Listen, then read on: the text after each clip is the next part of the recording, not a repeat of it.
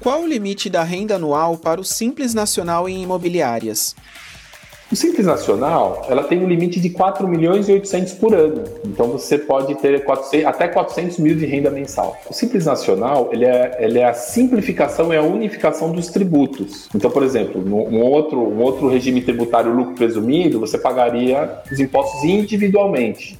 Né? O DAS, ele inclui o PIS, o COFINS, o imposto de renda, que é o IR, e a contribuição social. Além desses impostos federais, que são com base no faturamento, ainda inclui o INSS. E o ISS também. O ISS municipal ele também inclui no DAS. Então a gente inclui os entes federativos, né?